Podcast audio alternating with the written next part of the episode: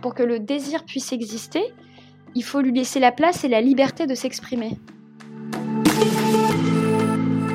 Tu peux pas reformater si déjà de base, en fait, t'as pas conscience qu'il y a un problème. Tu vois, il y, a des phrases toutes faites, mais qui sont d'une violence inouïe, du style Ah bah, un enfant a fortement besoin de sa mère.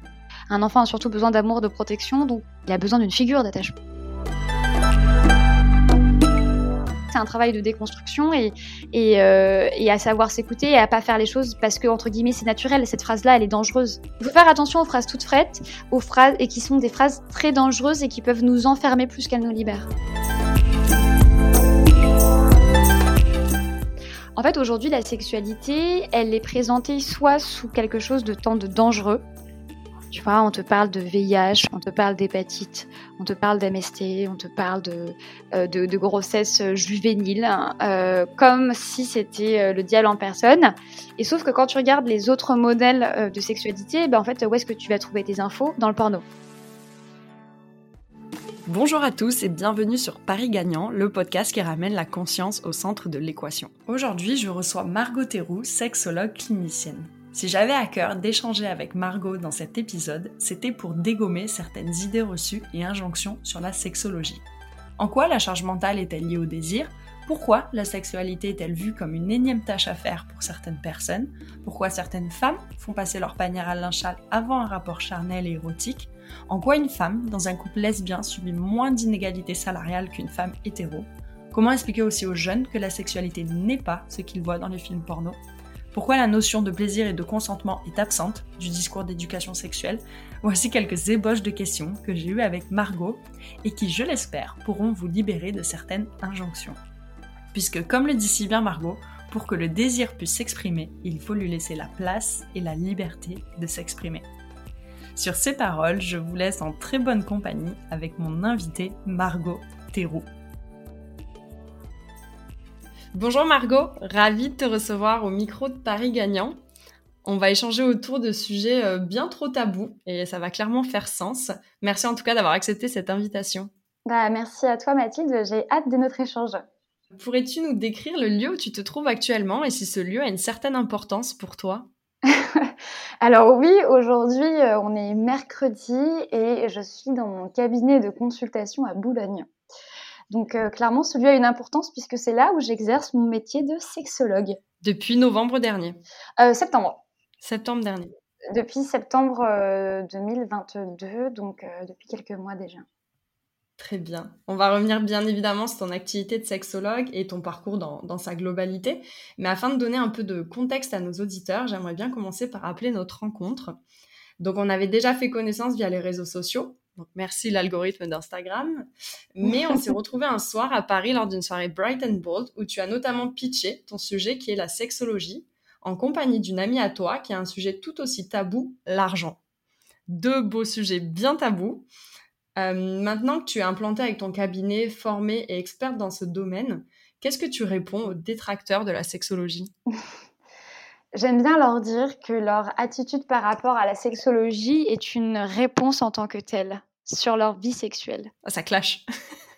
Ouais, ouais, ouais. C'est un, petit peu de l'analyse sauvage, même si, euh, soyons clairs, euh, quand je ne suis pas dans le cadre du cabinet, j'analyse personne. Mais euh, une attitude méfiante ou moqueuse ou hasardeuse par rapport au fait, simple fait que je sois sexologue, ça en dit plus long sur leur sexualité et leur rapport à la sexualité qu'ils ne le pensent. Du coup, il serait peut-être opportun de redéfinir la sexologie ou du moins d'essayer en tout cas de dire ce que la sexologie n'est pas. Euh, qu'est-ce qu'elle n'est pas? La sexologie, ce n'est pas crade, ce n'est pas sale, ce n'est pas honteux. Euh, beaucoup de personnes mettent du temps avant de prendre rendez-vous. La sexologie, avant tout, c'est une discipline thérapeutique dont l'entrée se fait par le symptôme sexuel. Donc en fait, c'est une thérapie qui, peut être plus courte qu'une thérapie, euh, thérapie classique avec euh, un ou une psychologue ou psychothérapeute ou psychiatre. Et euh, l'objectif, en fait, c'est vraiment d'accompagner la personne vers un mieux-être sexuel, mais finalement un mieux-être qui va être global. Parce que je pense qu'il est illusoire de penser que les sphères ne communiquent pas entre elles. Donc en fait, quand tu vas les accompagner et comprendre pourquoi, mettons, il y a une baisse de désir, bah, très souvent, ce sont des personnes qui ont des vies professionnelles qui vont à 2000 à l'heure, c'est des personnes qui ont des vies familiales aussi très intenses, etc. Donc en fait, tout est lié. Et ce qui est assez ironique, et j'aime bien dire ça lors de la première consultation, c'est qu'en fait, on peut ressortir très frustré d'une première consultation en sexologie parce qu'on parle pas de sexe. c'est une thérapie. Oui, voilà, une thérapie par le symptôme sexuel, mais avant de, comprendre euh, l'expression du mal-être qui se traduit par le symptôme sexuel, il faut savoir en fait d'où on part. Mmh. Faire un bilan. Et du coup, est-ce qu'on n'aurait pas tous besoin d'une séance de sexologie? Oh, oh, bah, j'espère pas quand même. mais, euh, mais je pense qu'effectivement, euh, enfin. Peut-être plus dans le sens éducation sexuelle, tu as raison Mathilde, parce qu'il y a une grande partie de mes consultations où je passe beaucoup de temps à dégommer certaines idées reçues. Mmh. Et je pense que ça nous ferait du bien à toutes et à tous d'entendre ces mots-là, hein, que ce soit par moi ou par d'autres, mais vraiment en fait de, casser des stéréotypes et des idées que l'on a sur la sexualité au sens large. Ouais. Ce podcast a pour objectif premier de ramener la conscience au centre de l'équation. Donc, je suis forcément amenée à te demander s'il y a eu un élément déclencheur dans ton parcours. Est-ce qu'il y a eu un moment, une prise de conscience qui définit aujourd'hui ce que tu es et fais actuellement? Ouh là oui euh, Je pense que euh, ici devait y avoir un élément ou une prise de conscience aujourd'hui dans ma vie, ce serait euh, le jour où je me suis rendu compte que une femme pouvait être traitée différemment, pas au sens positif, tu t'en doutes, parce que c'était une femme, et où le genre en fait pouvait avoir une influence sur la perception des autres dans le monde dans lequel on vit ça a été une, je pas envie de dire une descente aux enfers, mais ça a été une prise de conscience qui a été abyssale. Mais abyssale dans les pensées qu'elles m'ont amenées, dans le, la panique dans laquelle elles m'ont mise. Donc ça a été assez, assez intense, je ne te le cache pas. Mmh. Rappelons-le, tu te formes dans une école de commerce, puis tu atterris à Londres dans le domaine des RH, plus précisément dans un cabinet de recrutement où tu es chasseuse de tête en finance. Comment des RH tu es passée à la sexologie? Bah avec cette fameuse prise de conscience, tu vois. C'est-à-dire que euh, moi, la toute, toute base, hein, quand j'étais euh, toute jeune, à 18 ans, je voulais devenir gynéco. Pour un tas d'éléments euh, qui ne dépendent pas de moi, je n'ai pas fait médecine, et notamment par un petit ami mal avisé qui m'a dit que si je faisais médecine, en fait, il me quitterait. J'avais pas parlé de ce souhait d'être gynécologue à mes parents, et ça a été mon erreur, parce que je pense qu'ils m'auraient encouragée. Mais bon, la vie fait les choses comme elle le souhaite. Et en fait, par la suite de ça, j'ai fait une école de commerce parce qu'on m'a dit que je parlais bien, que en plus de ça, j'étais jolie et que du coup, ça passerait. Les stéréotypes de genre, on adore. Et, euh, et ensuite, euh, je suis partie, enfin, j'ai fait mes études en me disant, bon, bah, qu'est-ce que je vais faire? Euh, J'ai fait un master en management parce que j'aimais l'humain. Bon. Et en fait, je suis partie à Londres pour être chasseuse de tête. Et un jour, je me suis rendu compte que j'étais moins bien payée que mes collaborateurs masculins. Elle est là, la descente.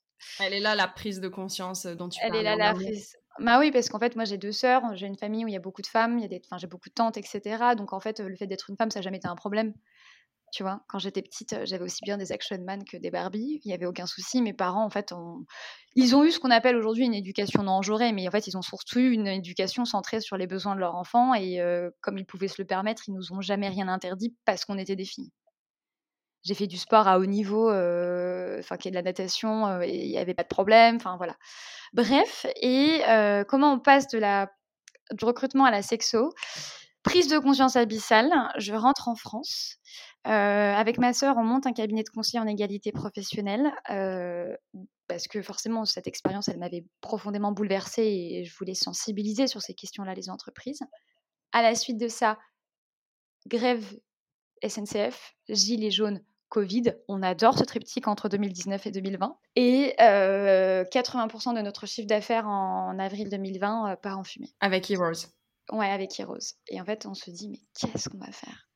C'est compliqué. On était en plein confinement. Euh, qu'est-ce que tu veux faire de la prospection à ce moment-là? Enfin, puis c'est pas comme si la boîte elle était vieille, donc elle pouvait passer au distanciel. Enfin, c'était trop trop récent. On l'a montée en 2019. Enfin, elle avait même pas un an. Enfin, et donc, en fait, à la suite de ça et suite à un long travail thérapeutique, euh, je, décide de faire la liste, de faire, de, faire tous les métiers que je pourrais faire si jamais je devais mourir demain. Ouais, c'est très anxiogène.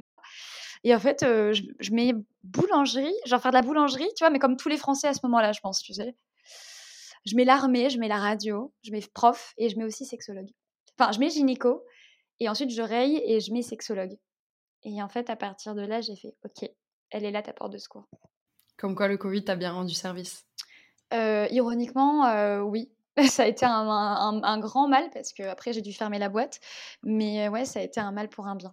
Freddie Mercury, une des personnes que tu admires, ou du moins que tu cites beaucoup dans tes propos. Qu'est-ce qui te plaît ou t'attire dans son personnage? Alors ça, j'étais vraiment pas prête. Non. ouais, non, mais je suis une fan de Queen. Euh, qu'est-ce qui me plaît? Son extravagance. Euh, le fait qu'il s'en fiche du qu'en dira-t-on, qu'il euh, a osé porter des messages malgré lui. Euh, notamment, je pense, sur le VIH. Mmh, mmh. il, a, il, a, il a été, il a été, il a osé affirmer son et vivre son homosexualité telle qu'il la voulait à une époque où, où les personnes gays qui plus est hommes étaient énormément stigmatisées en raison effectivement à cause du VIH. non, et puis c'est un, un génie quoi c'est un génie. Enfin, sa, musique, elle est indétrônable, elle est indémodable. Franchement, moi, si tu me disais euh, organise un dîner avec des personnes vivantes ou mortes, je mettrais euh, Simone Veil et Freddie Mercury à ma table, tu vois. Mmh. C'est un mélange de folie et de réflexion. non, mais j'adore, j'adore Freddie. ouais, et de travail sur tous les sujets de stigmatisation. Oui, bah finalement, en fait, enfin, quand tu regardes effectivement que ce soit Simone Veil ou Freddie Mercury, dans les deux cas, c'est des personnes qui ont osé porter leur voix à différents degrés, à différentes mesures et différents moyens, mais alors qu'elles étaient stigmatisées pour ce qu'elles étaient et qu'elles étaient profondément reniées par la société. Simone Veil un peu moins, mais il ne faut pas oublier que lorsqu'elle a présenté sa, loi pour la dépénalisation de l'avortement, beaucoup de personnes lui ont fait des réflexions en disant que on allait créer des avortoirs, référence au four crématoire. C'est indécent en fait. Bref, je suis partie loin. Mmh. Et c'est très bien retracé dans le film qui est sorti très récemment, pour ceux qui l'ont déjà vu. Et ceux qui ne l'ont pas vu, euh, j'encourage à aller le voir. Ouais. C'est assez poignant. Euh, on ouvre directement sur, euh, sur cette plaidoirie et on voit tous les hommes qui, qui, qui citent énormément de, de propos qui sont scandaleux et qu'elle encaisse, qu'elle encaisse. Repartons à Londres, où tu fondes un réseau d'expatriés et d'entraide pour les femmes intitulé Entre elles London. Euh, c'était comment d'être une femme expatriée? Est-ce que tu ressentais une certaine forme de solitude à Londres? Alors, ce qui est très marrant, c'est que moi, j'ai beaucoup de mal avec ce terme expatrié. Euh, en fait, dans le sens où je me considérais pas du tout expatriée, euh, c'est marrant, tu vois, c'est un truc aussi, je pense, qui est très propre aux pays du Nord. Tu vois, bizarrement, quand tu as une personne d'origine africaine qui vient en France, on la traite pas d'expat, on parle d'immigré. Tandis que quand on parle des pays riches, on parle d'expatriés. Bref, non, non, moi, j'étais pas du tout expatriée au sens juridique du terme. Hein. J'avais un contrat local. Donc, euh, je cotisais à la NHS. Euh, qui est l'assurance, la, sécurité sociale anglaise, euh, j'étais pleinement intégrée dans le, dans le système anglais. Et est-ce que j'ai ressenti de la solitude? Non, pas vraiment. Non, non, je suis partie à Londres à la fin de mes études avec une forme de lassitude par rapport à la vie parisienne, à mes études, au fait que ce soit toujours les mêmes problèmes, enfin, les mêmes types de de mmh. rencontres, les mêmes personnes etc. et j'avais envie de marquer de façon assez brutale ma rupture entre la fin de mes études et le début de ma vie professionnelle. OK. Mais du coup, d'où est venu ce projet, ce projet Entraide London? Ce réseau d'entraide, hein, pour femmes? Et ben, en fait, tu vas tout de suite comprendre. En fait, le jour où je me suis rendu compte que j'étais moins bien payée que mes collaborateurs masculins, j'ai voulu chercher des réponses. je me suis dit: «Est-ce que c'est normal? Est-ce qu'il y a une logique? Est-ce que c'est culturel? Est-ce que c'est» enfin, quelle est la cause de tout ça, en fait? Quelle est l'origine? Et je suis allée chercher des réponses bah, sur Facebook. Et le problème, c'est que sur Facebook, à ce moment-là, en fait, tu avais soit les groupes de, de, de, de, jeunes de 18 ans, tu sais, qui après le bac font un an, un an. Enfin, je sais pas si c'est encore possible aujourd'hui, mais à l'époque, ils faisaient un an en Angleterre en tant que babysitter ou travaillaient, ou elles travaillaient, peu importe, dans les, dans les bars, etc. Ou alors, tu avais des groupes de femmes d'expatriés mais tu vois, qui vivaient dans l'ouest de Londres avec un certain niveau de vie, un certain niveau de recherche. Mais moi, j'avais 23 ans en fait. Donc, je me, me reconnaissais pas dans les groupes Facebook pour les femmes qui étaient là après leur bac, mais je me reconnaissais pas non plus dans les groupes de femmes d'expats, justement, qui avaient des enjeux qui n'étaient pas les miens. Enfin, tu vois, il y avait des, même parfois, il y avait des, des groupes où il fallait payer 1500 pounds en frais d'admission, mais c'était mon salaire, genre. Mmh, mmh. Parce qu'il n'y avait aucun groupe professionnel digne de ce nom, j'ai décidé, avec une amie qui s'appelait, enfin qui s'appelle toujours Violaine, on a décidé de monter un réseau pour femmes françaises et francophones, pour qu'en fait toutes les femmes, qu'elles travaillent ou pas d'ailleurs, peu importe leur métier, peu, importe leur histoire, puissent se retrouver et s'entraider. Et c'est parce que à la base, je cherchais des réponses. Et tu vois, je voulais créer un, les Anglais appellent ça un safe space, un endroit sécurisé où, où tu puisses demander bah, est-ce que c'est normal si je gagne moins que mon collaborateur masculin? Est-ce que c'est normal si mon augmentation n'a pas été celle que j'attendais, etc. Au final, depuis toujours, tu as souhaité casser un peu ces tabous-là? Ouais, c'est ça. Bah, l'argent, le sexe, tout. C'est ça. Et, et c'est marrant parce que j'aime bien dire que je suis tombée dans le féminisme, tu vois. Mmh. C'est un peu une boîte de Pandore, quoi. C'est-à-dire que tu. En fait, à partir du moment où tu te rends compte d'une inégalité, bah, c'est un puissant fond, quoi. Tu, tu, te rends compte qu'il y en a d'autres et d'autres et d'autres et d'autres, et plus tu lis, et plus tu as l'impression que tu ne sais pas, et plus tu lis, c'est... Voilà. Ouais, le travail est long. Tout à fait. Tu as récemment fait un TEDx, félicitations pour ça. Merci. Ces fameuses conférences de 18 minutes. Avec un accent horrible. tu as vécu combien de temps à Londres? J'ai honte, trois ans. Mais non. Tu sais, il paraît que c'est très, euh, très sexy l'accent français. ouais, ouais, enfin c'est sexy aux yeux des étrangers, mais euh, auprès de Français, euh, tu, tu passes juste pour quelqu'un qui sait pas parler anglais. Enfin bref, bon, peu importe, passons. Le sujet du TEDx, c'était sur l'inégalité salariale et le féminisme, puisque tu parles de la connotation péjorative qui est à tort attribuée au terme féministe. Ça ressemble à quoi de préparer un TEDx? C'est hyper stressant. Et le fait que ce soit en anglais, ça a ajouté une dimension encore plus. Parce qu'en fait, tu te dis. En fait, chaque mot peut être retourné contre toi. Tu sais très bien que c'est quelque chose qui, en plus de ça, va être sur YouTube. Donc, en fait, il faut absolument que l'ensemble de tes arguments soit sourcé. Et si tu rajoutes en troisième couche le fait que tu parles du féminisme, qui est un sujet, comme tu le sais, tellement tabou chez certaines personnes, en fait, il faut que ce soit impeccable. Mmh. Donc ça a été hyper stressant, mais ce qui est assez intéressant, c'est que j'écris beaucoup depuis que je suis indépendante, donc ça fait plusieurs années que j'ai plusieurs journaux. Et en fait, le jour du TEDx, j'ai marqué, je sais que ce moment va changer profondément ma vie. Et c'est ce qui s'est passé parce qu'en fait, à la suite de ça, j'ai trouvé mon cabinet de sexo. Enfin voilà, il y a des choses qui se sont accélérées dans ma vie et ça a été un, un véritable moment je sais pas comment t'expliquer, mais le marqueur d'une nouvelle étape, quoi. Un accélérateur. Mm. Ouais, voilà, exactement. Un tremplin, on va dire. Ouais, voilà. Et du coup, pour toutes les personnes qui auraient euh, à cœur un jour ou l'autre de faire un TEDx, donc bon, ces conférences tant convoitées et miroitées par des millions de personnes, euh, comment ça se déroule la sélection? Est-ce que c'est toi qui allais rencontrer euh, les personnes en charge de ce TEDx ou est-ce que tu as été contactée directement?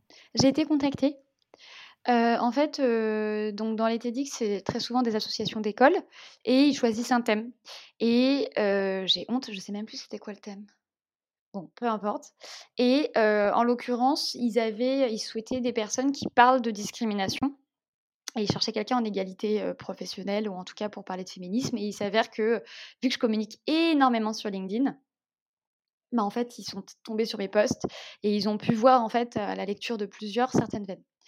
Par contre, on m'a appris que si jamais tu souhaitais faire un TEDx, c'est très simple. En fait, il faut juste que tu regardes sur leur site la liste des contacts dans toutes les écoles. Et en fait, parfois, ils mettent les thèmes qui sont choisis par année et tu peux leur envoyer un message. Ouais, les deux sont possibles en fait. Ouais, bien sûr, tu peux te faire. C'est marrant parce que j'ai l'impression que les gens ont une image très waouh du TEDx et, c'est sûr c'est un mais, mais c'est ni plus ni moins qu'une conférence filmée c'est juste que TEDx a un branding etc tu vois mais euh c'est l'image de marque qu'il y a derrière parce que tu dis pas que tu fais des conférences tu as fait une conférence TEDx. Et je pense que ça tu le vends davantage. Ouais mais moi je t'avoue je m'en fous quoi. C'est euh, oui bien sûr aujourd'hui euh, quand je vends des conférences c'est un, un argument de vente qui est indéniable. C'est comme une bonne école sur un CV au final hein. ouais bah c'est triste quoi. Ah oui c'est triste c'est juste de l'image Voilà, c'est ça. Mais bon, après, euh, c'était une expérience au demeurant hyper cool qui a, comme je te l'ai dit, a été un tournant dans, dans, ma vie, un accélérateur, un catalyseur et le marqueur d'une certaine période. D'ailleurs, je crois qu'à la suite de ça, j'ai fait mon tatouage sur Freddie Mercury. Pour, revenir sur la parenthèse. Voilà, pour revenir sur, euh, sur Freddie. Donc, euh, non, non, c'était vraiment très chouette. Mmh. Dans une de tes interviews au sujet de ton poste de chasseuse de tête à Londres, tu décris ceci. Les conditions de travail étaient telles que j'avais toujours ma lettre de démission dans mon sac avec un espace laissé vide pour la date. Ouais. J'aime à penser que les mots parlent d'eux-mêmes et ça, c'est le témoignage ou du moins les signes avant-coureurs d'un burn-out. Tu décris également un univers similaire au film Le Loup de Wall Street. Tu peux nous en dire un peu plus sur cet univers et pourquoi avoir attendu si longtemps avant de démissionner? Alors, pour te donner une idée, à cette époque-là, le mode de management, c'était effectivement dans le loup de Wall Street. Mais quand je te dis le loup de Wall Street, je ne sais pas si tu as vu le film. Yes. Ok. Il y avait tout, tout, sauf les nains. tu vois ce que je veux dire? Donc en fait, c'est-à-dire qu'on avait des écrans en 4 par 3 où chaque jour, en fait, euh, il y avait nos statistiques qui s'affichaient. Et puis, bien évidemment, quand tu avais des mauvaises statistiques, c'était écrit en gras et en rouge, sinon c'est pas mmh. drôle.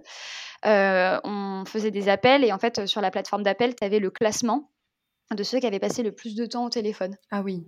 Ok, ça c'est soft encore. Hein. Euh, et en fait, il y a des fois, moi j'ai appelé, des, ma grand-mère en France pour faire juste, enfin pour prendre des nouvelles bien sûr, mais pour faire augmenter mes stats, tu vois. Ça, c'est pour le truc un peu mignon, même si c'est assez triste.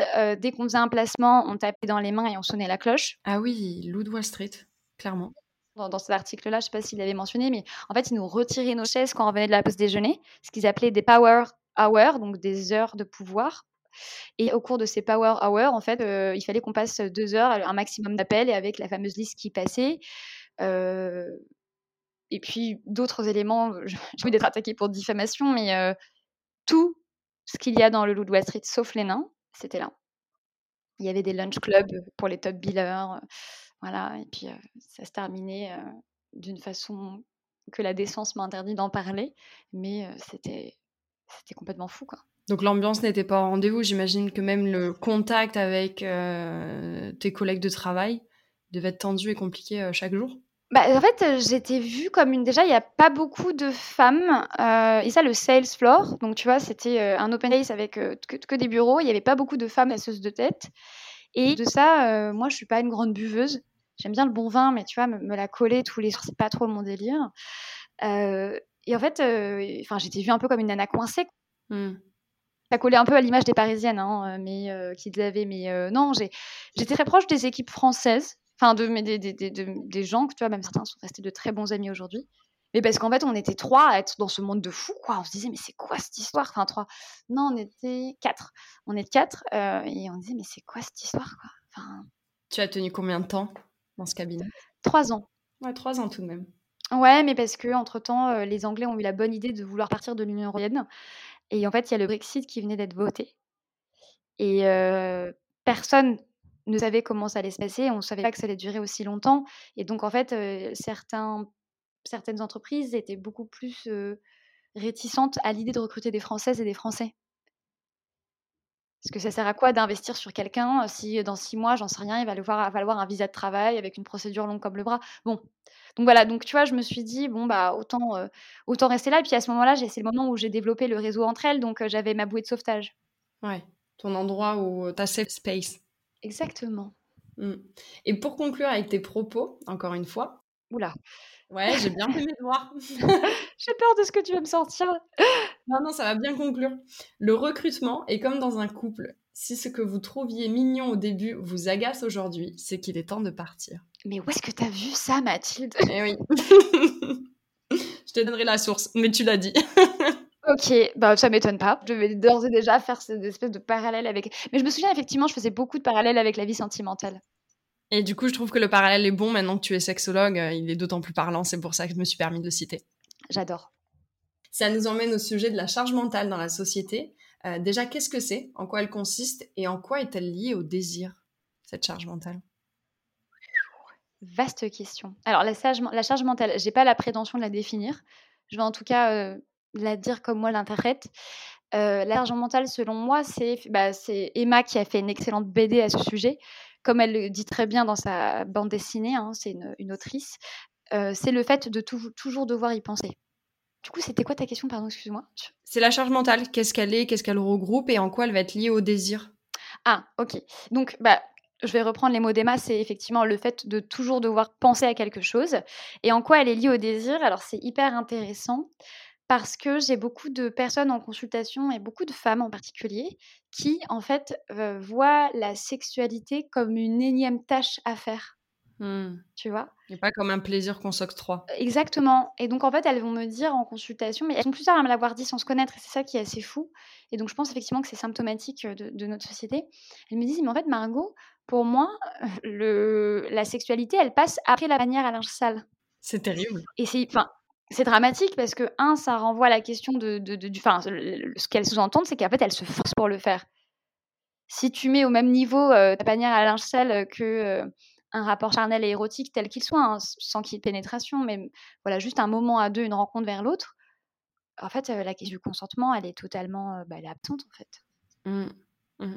Donc, et après, bien sûr, j'aime beaucoup dire, pour répondre aussi, pour rebondir sur la question du désir, j'aime bien dire qu'en fait, pour, pour que le désir puisse exister, il faut lui laisser la place et la liberté de s'exprimer.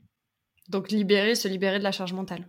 Exactement. Tu, tu peux pas en fait avoir envie d'un câlin, de, de, plus, de l'autre, tout simplement dans ce qu'il est, hein, euh, sans parler de pénétration, si, enfin, si, jamais t'étais pas bien, quoi.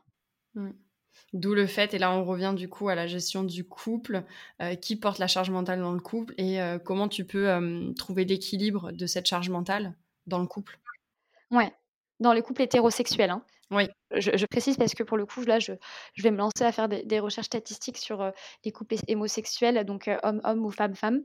mais là, effectivement, oui, dans, dans le couple hétérosexuel, c'est c'est dramatique. Parce que l'égalité est plus prenante chez les couples homme-homme, femme-femme Ouais, ouais, ouais. ouais. J'ai commencé à lire des, études, mais donc je prends la plus grande, comment dire, la plus grande prudence. Tu vois, hier, j'ai fait un post sur LinkedIn en disant que les femmes en couple hétérosexuel, c'était les grandes perdantes sur l'échiquier des salaires. Et j'ai voulu savoir comment ça se passait du côté des femmes lesbiennes. Et en fait, il s'avère que leur carrière va beaucoup mieux. C'est dingue. Et elles gagnent plus. Les femmes lesbiennes gagnent plus que les femmes hétérosexuelles. Donc c'est pour ça que je mets beaucoup de prudence parce qu'il faut que j'aille. j'ai vu un article et, et j'ai pas eu le temps de, de, voir et de lire l'étude, mais il semblerait, on va parler au conditionnel, que elles soient plus épanouies dans leur vie professionnelle que les femmes hétérosexuelles. Et il était mention des couples hommes-hommes? Non, mais là, je me suis intéressée, je me suis intéressée au couple, au couple lesbien. Mmh. Au regard toujours de la charge mentale, tu évoques une métaphore avec les pédales de frein et d'accélération. Comment on trouve ce point de patinage dans notre quotidien? Alors, la pédale de frein et la pédale d'accélération, effectivement, je l'aborde surtout sur la question du désir. Tu vois, en disant effectivement, il faut savoir trouver le juste équilibre.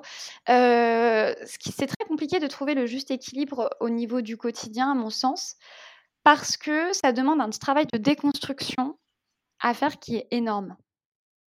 En fait, tu peux pas reformater si déjà de base, en fait, t'as pas conscience qu'il y a un problème.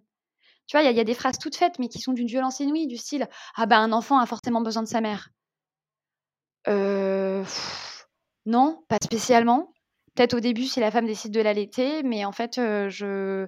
un enfant a surtout besoin d'amour, de protection, donc pas trop. Il a peut-être besoin d'une figure, mais on ne sait pas si c'est une figure maternelle. Exactement, tu vois, il a besoin d'une figure d'attachement, ça c'est certain, hein, comme chaque être humain. Euh, c'est John Bowlby qui, qui, a théorisé la question de la notion de l'attachement, mais il a besoin d'une figure d'attachement. Euh, donc effectivement, je je pense pas qu'il y ait de recette miracle, en tout cas je l'ai pas, pour trouver. Dommage. Ouais, pour trouver le juste équilibre. En fait, je pense surtout que avant tout que c'est un travail de déconstruction et et, et à savoir s'écouter et à pas faire les choses parce que entre guillemets c'est naturel. Cette phrase-là, elle est dangereuse. Tu vois? C'est-à-dire, bah non, c'est pas parce que, tu travailles en télétravail à la maison que c'est à toi de faire le linge. Bah non, tu vois? Parce qu'en fait, c'est du temps que tu passes pas à travailler et parce que ton ton mec dans les couples hétéros est au travail, bah enfin, tu vois? Il y a pas de logique. Il faut faire attention aux phrases toutes faites, aux phrases et qui sont des phrases très dangereuses et qui peuvent nous enfermer plus qu'elles nous libèrent.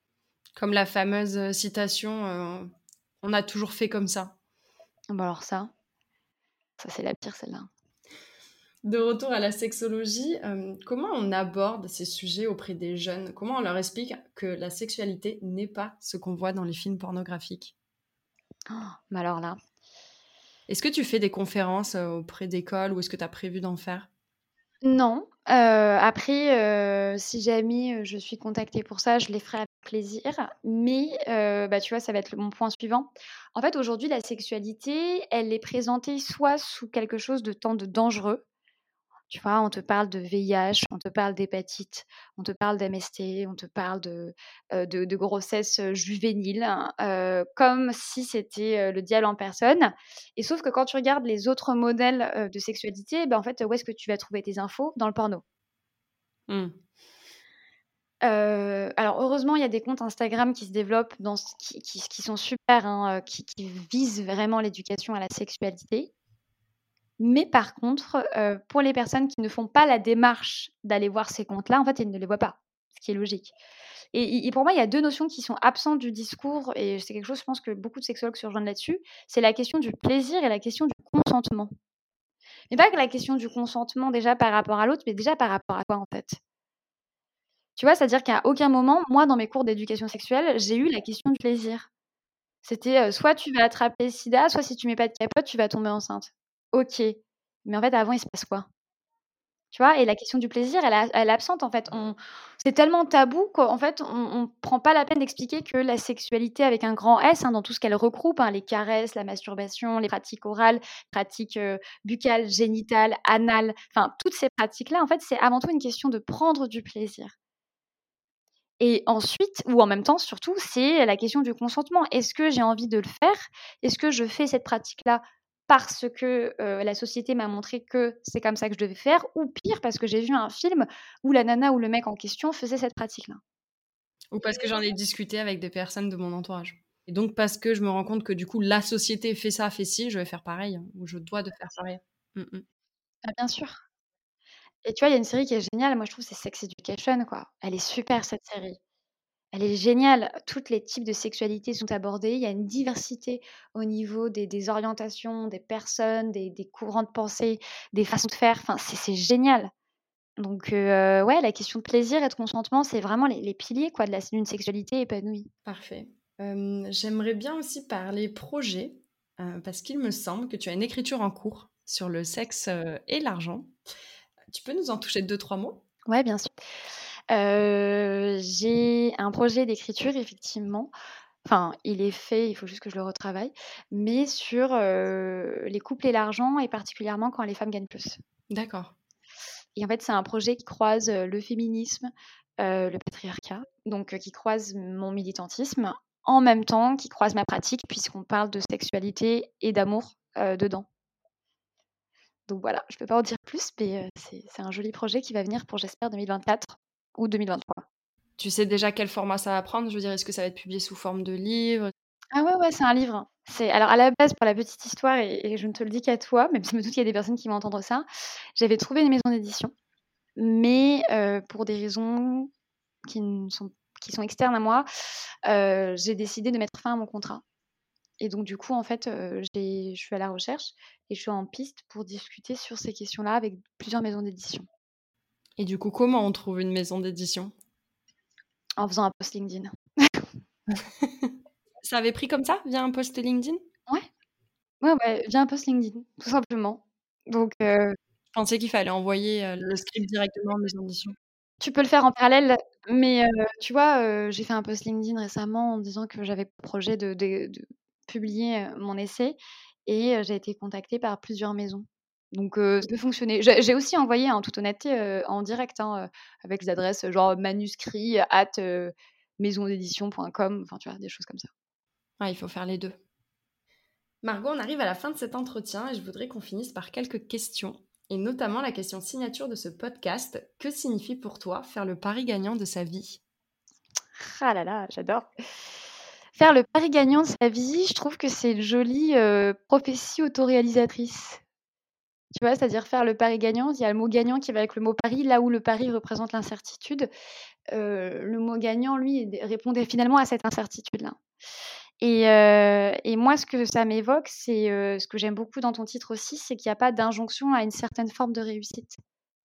Tu vois? Pas, réussir sa vie, c'est, j'en sais rien moi, finir à 17:00 ou gagner, X euros sur son compte bancaire ou avoir une vie de famille équilibrée. En fait, il y a pas il y a pas d'injonction, en fait, sur, le mot réussite et tu mets un peu ce que tu ce que tu aimes. Donc moi, j'aime beaucoup. Il y a pas de condition sur le pari gagnant. Exactement et et peut-être que finalement le plus grand pari c'est c'est vis-à-vis de soi-même, tu vois? D'oser faire des choses qu'on a envie de faire et finalement peu importe la réussite, c'est forcément gagnant vu qu'on a osé passer le cap. Mmh. C'est la nuance entre réussir dans la vie et réussir sa vie. Tout à fait. Margot, que penses-tu de cette affirmation Vous êtes ce que vous faites? Je suis d'accord. Je suis d'accord parce que j'ai eu un débat très houleux, pas plus tard que la semaine dernière avec des amis, où on me disait qu'il fallait différencier l'homme de l'artiste. Ouf.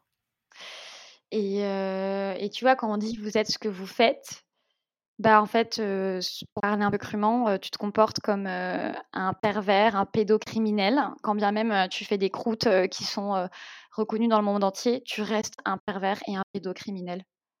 Et après, il y a aussi la question, une fois côté un peu politique passé, il y a aussi la question de ce que tu mets derrière, vous êtes ce que vous faites. Parce qu'effectivement, on a faire qui est un verbe plutôt d'action et l'être qui est plutôt un verbe de réflexion. Donc, c'est comment tu arrives à. C'est très compliqué comme question. Il hein. faut, vraiment mettre de la nuance parce que c'est pas parce que tu, tu n'arrives pas à, publier un livre, par exemple, veut pas dire que tu es nul. Tu vois ce que je veux dire? Donc, c'est c'est ouais, une question très complexe, très nuancée, je pense. Mais en tout cas, pour les pervers pédocriminels qui se permettent de faire des films encore à l'heure actuelle ou qui sont acteurs parce qu'ils sont protégés par je ne sais quelle société, eux, pour le coup, pas de. Comment dire? Pas de répit, pas de tolérance sur ces questions-là. Après, pour le commun des mortels, ça peut être intéressant, mais ça peut être aussi très enfermant aussi. Donc, à nuancer. T'en penses quoi? À nuancer. En fait, j'aime bien faire cette, euh, ce parallèle entre l'être et le faire. Et quand j'aborde cette question, euh, bon, évidemment, c'est pour avoir euh, l'avis de, de mon invité, mais quand j'aborde cette question, c'est de nuancer l'être et le faire. Et comme tu dis, le verbe d'action et le qui on est. Et je pense pas que toutes nos actions définissent qui on est. Enfin, on est bien plus que nos actions. Non, sauf effectivement à certains points. où, où, voilà, il y, a la question, y a la question de la séparation de, de l'homme et de l'artiste. Mmh, mmh, mmh. Ouais, comme tu disais, pour le commun des mortels en tout cas. Exactement, voilà. Aurais-tu une référence à partager avec nous? Euh, Alors, tu en as cité quelques-unes, donc ça peut être un documentaire, un livre, une personne, tout ce qui pourrait te passer par la tête. Une référence Waouh euh... T'en as cité pas mal, hein Sex Education sur Netflix. Euh... Ouais. Euh... Ah si. S'il y a un livre que tout le monde devrait lire, euh, selon moi, c'est un livre qui s'appelle La belle histoire des femmes. C'est un livre qui a été écrit par quatre femmes absolument incroyables et expertes dans ce qu'elles sont. Alors, j'ai pas envie d'écorcher leur nom, donc tu as Michel Perrault, il me semble. Euh, attends, je vais regarder parce que j'ai pas envie de te dire des bêtises. J'ai pas envie de les oublier surtout. Ah bah oui, tu as Françoise Héritier, mon Dieu. Alors voilà, donc tu as Françoise Héritier, Michel Hérault, Sylviane Agacinski et Nicole Charan. Et en fait, c'est un mélange de quatre gardes-femmes qui sont experts dans ce qu'elles sont. Donc, tu as une anthropologue, tu as une historienne, tu as une sociologue, enfin que des femmes qui ont vraiment ouvert la question sur l'histoire des femmes. Et euh, c'est un livre qui mélange fait historique et euh, réflexion philosophique. Mais pas philosophique au sens noble du terme, vraiment au, au sens noble. Et euh, si franchement tout le monde lisait ce livre, c'est vraiment une approche très douce du féminisme, où on apprend en fait que l'histoire telle qu'elle nous a été transmise n'est finalement que la représentation par les hommes qui l'ont écrit. Mmh. Voilà. Et je pense que c'est un livre à mettre entre toutes les mains. Belle référence. Margot, qui aimerais-tu entendre sur Paris Gagnant Qui j'aimerais entendre? J'ai trop envie de te citer mes amis entraîneurs dont j'admire le travail. je te dirais Laura Lueur. Bah, on, on s'est rencontrés à la soirée.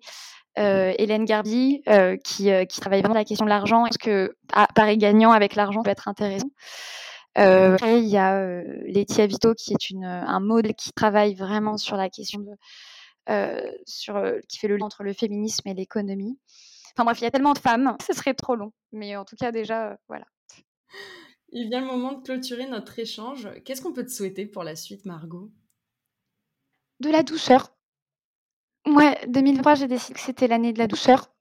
Donc quelque chose de très doux, de choses simples, des rapports simples et des choses très, développement de cabinet qui se passe bien à la sortie du livre, enfin voilà, des choses, simples et d'avancer quoi. Mmh. Et mmh, j'en profite, je fais une dernière petite parenthèse et après, promis, j'arrête avec mes questions. J'avais aussi entendu qu'un de tes rêves, c'était d'animer ta propre émission de radio le soir, consacrée à la sexologie. Il est toujours d'actualité? Ah oui. Ah ouais, de fou, bien sûr.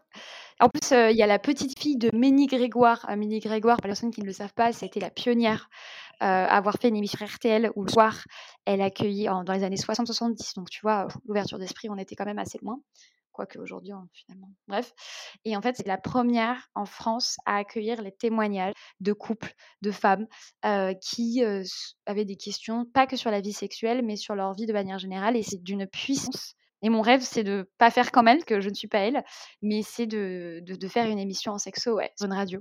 Je rajoute ça à tes souhaits, du coup. Ouais, ouais, ouais, parce que en plus, je pense, tu vois, ça rebondit un peu sur ta question tout à l'heure de comment finalement éduquer les personnes. Et je trouve que la radio, ça, c'est, quelque chose que, beaucoup de personnes écoutent. qu'on ait une télé ou pas, finalement, c'est, vraiment un médium qui est particulier et ça permet de faire passer des messages. Tu vois, moi, il y, a beaucoup de questions autour de la normalité en sexologie qui me passionnent et j'adorerais aller faire passer des messages sur une grande antenne. Après, ça peut être sur des petites radios, il n'y a pas de souci, mais, mais voilà, c'est un de mes grands rêves, ouais. La radio, le livre, la sexo, c'est ce qui me rend heureuse.